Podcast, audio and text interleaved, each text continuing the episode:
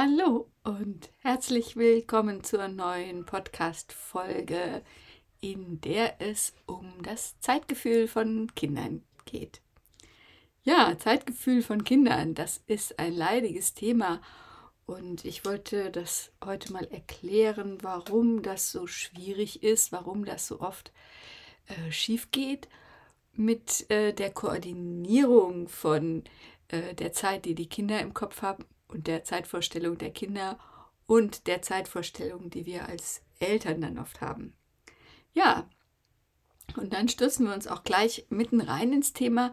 Der Punkt ist nämlich der, dass das Zeitgefühl, das die meisten Erwachsenen haben, zumindest wenn es um die Planung von Zeit geht, ist ein sogenanntes verräumlichtes Zeitgefühl. Das heißt, ähm, wir machen uns ein Bild von der Zeit das äh, dem Bild vielleicht eines Weges oder einer Straße entspricht oder einer Linie, auf der wir immer weitergehen und wo wir verschiedene Dinge durchlaufen, erledigen.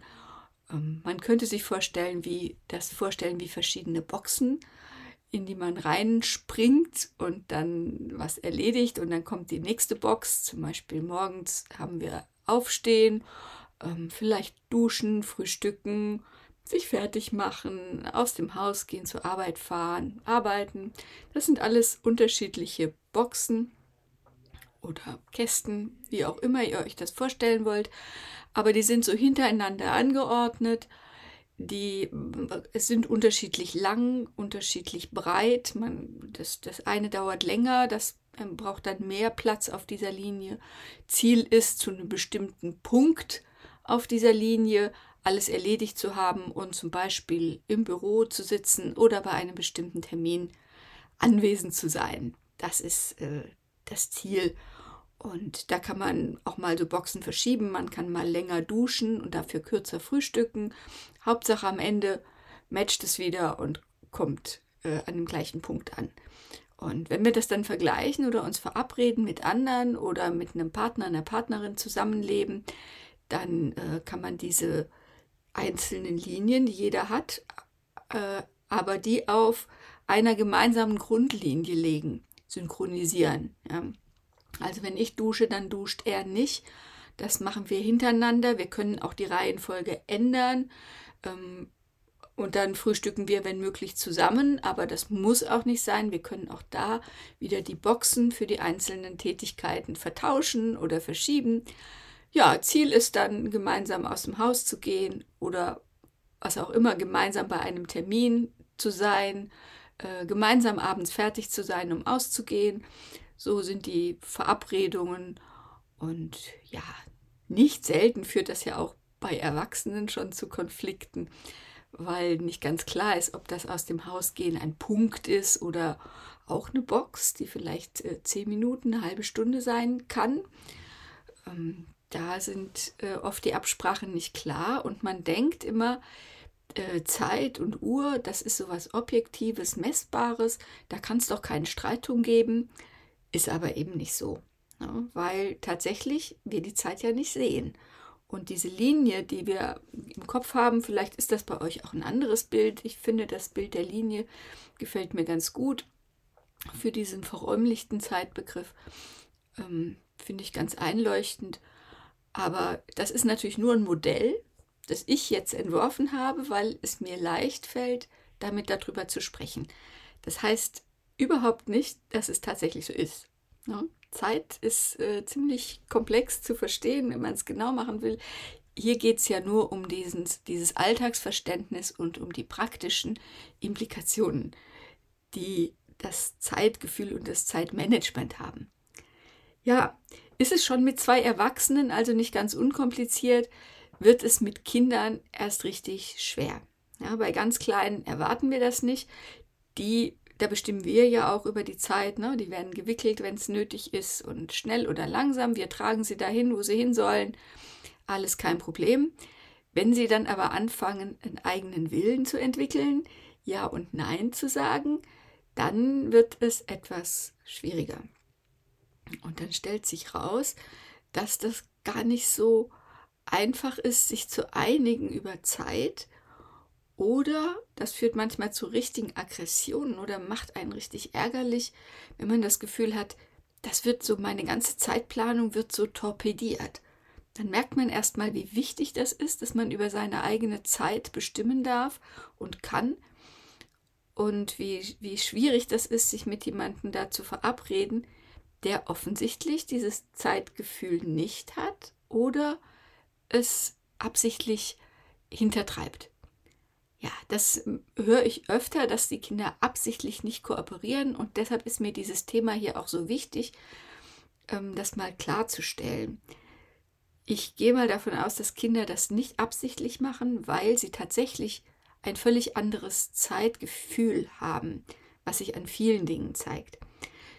Ähm, ein, ein Modell wieder, das für mich das Verhalten der Kinder sehr gut erklärt, ist das zu sagen, die haben nicht den Überblick über diese Linie und die darauf angeordneten Boxen, sondern die verhalten sich so, als sitzen sie immer drin in so einer Box und sehen gar nicht, an welcher Stelle der Linie sie sich befinden, was noch alles kommt und dass, wenn sie diese eine Box sehr viel größer machen, die anderen dann entsprechend kleiner sein müssen, weil es irgendwelche Punkte auf dieser Linie gibt, die fix sind. Ja? Also um das mal zu übersetzen, ähm, ein Kind, das am Spielen ist und dem das Spaß macht zu spielen, das versunken ist in sein Spiel, das möchte dabei bleiben. Weil das ist in dieser Spielebox und da ist alles gut. Und was danach kommt, keine Ahnung. Und wozu, keine Ahnung. Also es ist da drin und möchte da nicht raus. Ja. Deshalb kooperieren Kinder da nur ganz schlecht selbst wenn sie irgendwo hinwollen, ne, selbst wenn man sagt, um fünf müssen wir los, dann geht es zum Schwimmen. Dann ist trotzdem um halb fünf das, der Wunsch da, noch weiter zu spielen. Und weil die Kinder eben diesen Überblick nicht haben, sehen sie nicht, dass das Schwimmen, vielleicht weil sie einen Schwimmkurs haben oder einen Termin haben, um fünf da sein müssen, dass das unverrückbar ist. Und wenn sie jetzt länger spielen, man diesen Termin nicht einhalten kann und es deshalb ausfällt. Ja, für Kinder ist es einfach eine Abfolge von Boxen. Um, man ist in, dem, in der Spielebox, dann ist man in der Wir fahren Auto-Box und dann ist man in der Schwimmbox und das ist alles nett. Aber warum sollte ich jetzt mit einer davon aufhören? Bloß weil, keine Ahnung, die Uhr das sagt oder der Papa das sagt. Also das ist nur dann einleuchtend, wenn man diesen Blick von oben darauf hat und diese Ordnung so wie auf der Linie sieht. Ja, und dann stellt man schnell fest, also mein, meine Erfahrung ist, so ist das mit den Kindern, das ist schwierig, das zu koordinieren. Und die Frage ist, ja, wir müssen es ja nun trotzdem irgendwie hinkriegen. Ja, wir müssen morgens aus dem Haus, die Kinder müssen bis zum gewissen Zeitpunkt ähm, in der Kita sein. Schule ist noch schlimmer, da muss man richtig pünktlich sein. Ähm, aber das ist natürlich auch mit dem Nachmittagsprogramm so. Hausaufgaben müssen irgendwann gemacht sein. Ja, äh, wir können das ja jetzt nicht alles aufgeben, bloß weil die Kinder kein Zeitgefühl haben und irgendwie müssen sie es ja auch lernen. Es gibt grob gesagt zwei Wege, um das mit den Kindern hinzukriegen. Äh, der eine führt über die ähm, Gewohnheit, über das Üben. Da geht man davon aus inzwischen, dass Kinder so eine Art Skript im Kopf haben, ähm, die das ihnen sagt, was worauf folgt, so eine Art Ablaufbeschreibung. Äh, oft sieht man das gut, wenn die Kinder in der Kita sind. Da hat man selber jetzt als Eltern den Blick von außen drauf und kann das schön beobachten. Also das, da ist das sehr gut eingeübt. Ankommen, ausziehen, Sachen aufhängen, ähm, Tasche mitnehmen. In manchen Kitas ist es so, dass man dann einen Knopf oder ein Zeichen nimmt und das in den Raum hängt, in den man jetzt geht, damit die ErzieherInnen wissen, wo man dann ist. Und dann geht man in den Raum und dann kann man da spielen. Ja, oder es wird erst gefrühstückt, ja, aber dieser Aufla Ablauf ist eingeübt und der funktioniert. Und da funktioniert das auch mittags, da heißt es aufräumen, alle Kinder räumen auf, Hände waschen, Essen hinsetzen und nach dem Essen Zähne putzen, schlafen gehen. Solche Abläufe, das ist gespeichert, das läuft automatisch ab und ist in der Kita oder bei den Tagesmüttern völlig unproblematisch. Äh, es geht sogar so, dass sie dann das einfordern, wenn mal irgendwas nicht so ist, wie es sein soll.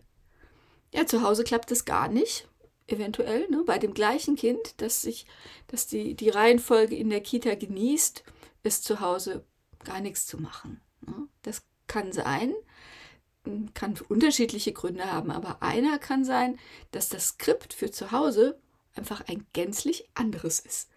Ja, zu Hause ist das Skript vielleicht so, ich komme nach Hause, werfe meine Jacke auf den Boden, feuer die Schuhe in die Ecke, gehe spielen, dann kommt Papa oder Mama, meckern mit mir rum, ich schreie und schimpfe und will nicht aufhören zu spielen, aber nach genug Gemecker muss ich dann doch aufstehen und meine Sachen aufhängen und dann mache ich das auch und dann gehe ich wieder in mein Zimmer und spiele weiter. Das ist als bei manchen Kindern als fest eingeplanter Ablauf abgespeichert und da wollen sie auch nicht von abweichen. Also, was ich sagen will, ist, äh, dass das Geschimpfe ist sozusagen mit eingeplant und gehört zu den beruhigenden Abläufen, die einem sagen, die Welt ist in Ordnung. Ja, beunruhigt wäre das Kind sozusagen, wenn das nicht kommt, weil dieser Ablauf so ähm, zwar vielleicht nicht schön ist an dieser Stelle, der hat eben diesen unangenehmen Teil, aber weil er vorhersagbar ist, hat er eben auch was sehr Beruhigendes.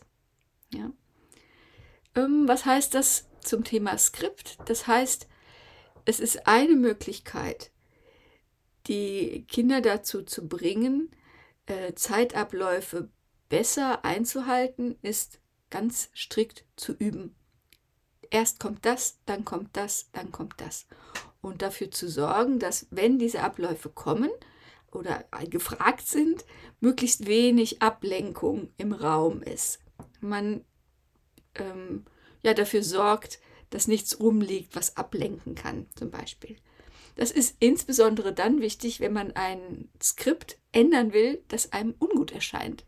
Zum Beispiel, weil wir als Eltern dieses Meckern äh, und Schimpfen und aus dem Spiel rausreißen und wieder rauszerren und Jacke aufhängen als sehr anstrengend und belastend empfinden und es lieber hätten, das Kind würde gleich die Sachen aufhängen und dann spielen gehen und man könnte das einfach streichen. Ja, das ist auch kein Problem. Allerdings, was nicht hilft, ist erklären, ist diskutieren. Weil die Erklärung, die du abgeben kannst, die versteht dein Kind nicht. Die Erklärung hat immer mit Konsequenzen zu tun, mit wenn dann, mit einer Zeitabfolge. Und die können insbesondere kleinere Kinder noch nicht wirklich gut verstehen.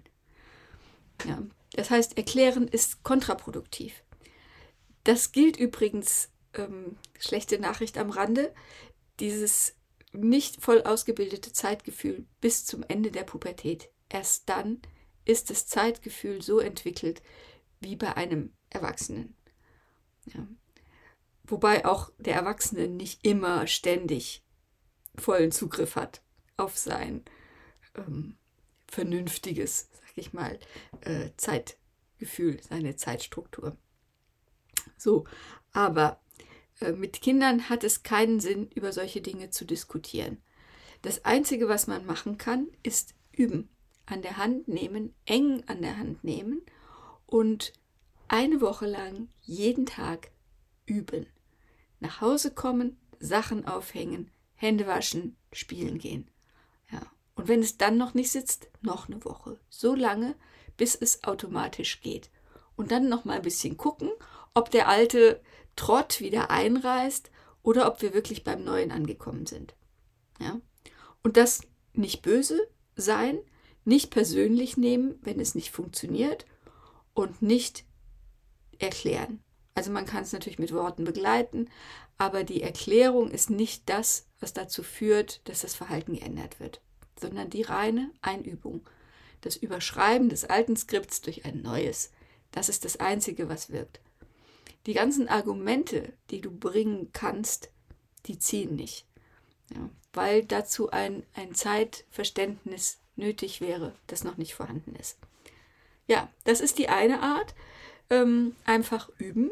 Funktioniert natürlich mit kleinen Kindern besser. Je größer sie werden, umso schwieriger ist es. Ne? Also besser, man hat es früher eingeübt ähm, als später, aber das Prinzip funktioniert immer. Ja. Die zweite Möglichkeit ist die, dass man die Zeitabläufe tatsächlich visualisiert. Das heißt, man schafft ein Äquivalent für diese Päckchen oder Streckenabschnitte, die ich am Anfang beschrieben habe. Und das kann auf unterschiedliche Art passieren. Ich bevorzuge tatsächlich so eine, einen selbst gebastelten Strukturgeber, nenne ich das immer. Ähm, da habe ich ein Video, verlinke ich euch ein Video dazu, wo ihr sehen könnt, wie man den basteln kann, am besten gemeinsam mit den Kindern. Ähm, da wird für jede Tätigkeit, zum Beispiel bei der Abendroutine, für alles, was zu tun ist, wird eine Klappkarte gebastelt. Da kommt ein Bild rein, entweder ein Foto oder ein gemaltes Bild oder aus dem Internet runtergeladen, eingeklebtes Bild von der Tätigkeit. Das hängt am Anfang aufgeklappt an der Wand und kann, nach, wenn man das erledigt hat, zugeklappt werden. Auf der Rückseite, wenn man das zuklappt, erscheint ein Haken oder ein Herzchen oder ein Blümchen, was auch immer, sodass man sieht, das habe ich schon erledigt. Dann sind vielleicht fünf oder sechs Tätigkeiten, bis man schlafen kann und das Kind kann selbstständig diese Dinge zuklappen, wenn irgendwas erledigt ist davon. Ähm, es kann dann auch sehen, dass man nicht immer von vorne nach hinten gehen muss. Manche Tätigkeiten kann man vertauschen andere vielleicht nicht, aber äh, da ist der Aspekt der Autonomie dabei. Ich klappe selber zu.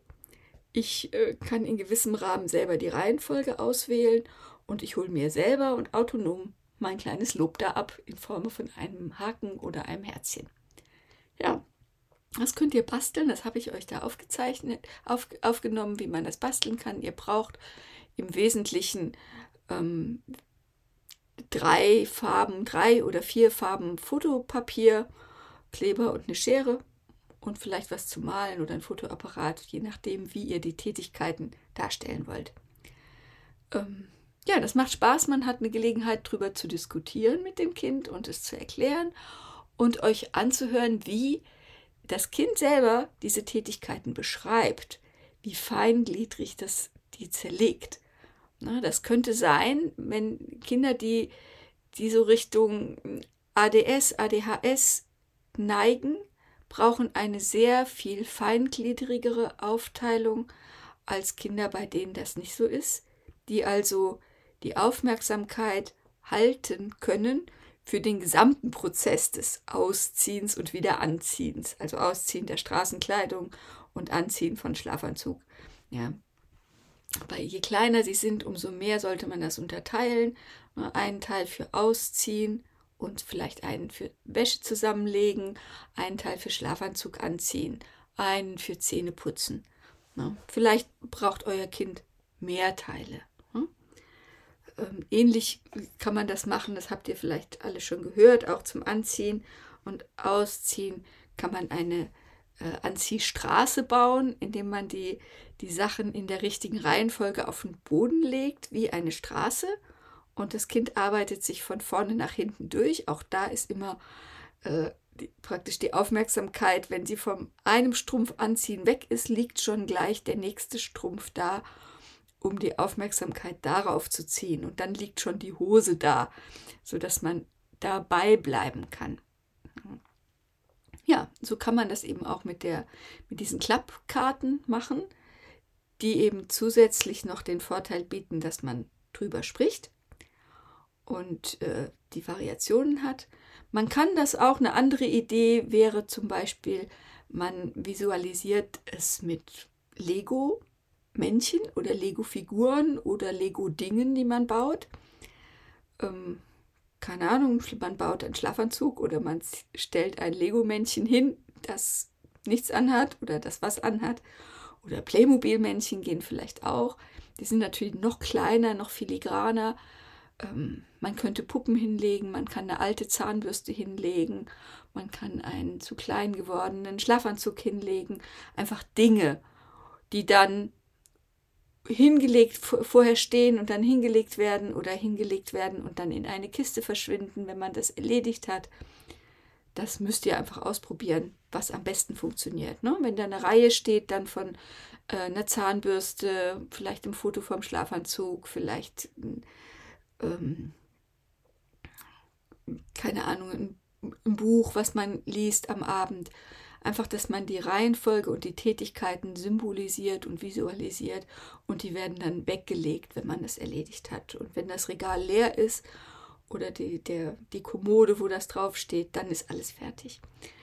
Und dann kann man schlafen gehen oder kommt noch das Vorlesen. Der Vorteil der Klappkarten ist auch, dass man das zusammenklappen kann und mitnehmen kann. Man kann, wenn die Kinder bei Oma übernachten, sozusagen die Reihenfolge oder die, die Struktur mitnehmen. Man kann die auch mitnehmen in Urlaub und im Hotel oder in der Ferienwohnung an die Wand hängen und hat dann ein Stück von zu Hause, nämlich diese praktische Routine dabei. Ähm, kann man machen, ähm, ist für viele Kinder, die sich nach Struktur sehen und für Eltern, die sich nach Struktur sehen, super sinnvoll. Ähm, Manche mögen es gar nicht, weil es natürlich auch was Schönes hat, sich manchmal im Urlaub zum Beispiel oder am Wochenende, da muss man die ja auch nicht benutzen, ein bisschen von den Kindern in ihre Zeitstruktur ziehen zu lassen, sich gehen zu lassen, sich mit, mit dem Flow zu gehen, würde man als Erwachsener sagen. Ne? Keine Termine haben, so lange spielen, bis man keine Lust mehr hat und dann essen, wenn man Hunger hat und nicht auf die Uhr gucken müssen. Und äh, das ist ja auch für Erwachsene immer ein gutes Gefühl. Wir haben das ja alles noch in uns, dieses kindliche Zeitgefühl, dieses nicht verräumlichte Denken von Zeit.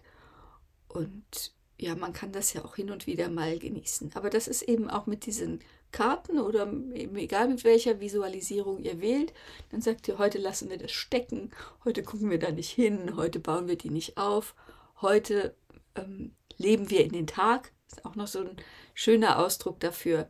Ja, das ist ja auch immer noch möglich. Ja, nur wenn man den Alltag hat und pünktlich wo sein muss, ähm, dann ist es einfach toll, wenn man äh, es eben auch anders kann. Ja, wie gesagt, ich verlinke euch äh, hier mein kleines Bastelvideo. Acht Minuten ist nicht so lang. Könnt ihr dabei mitbasteln und immer mal wieder auf Stopp stellen. Ähm, ein bisschen Literatur habe ich euch äh, in dem Blogbeitrag zu diesem Thema auch noch aufgeschrieben. Da könnt ihr auch noch mal nachlesen, wenn ihr wollt. Ja, und ansonsten war es das für heute. Ähm, viel Spaß beim ins Bett gehen, aufstehen, leben mit euren Kindern. Bis bald. Tschüss.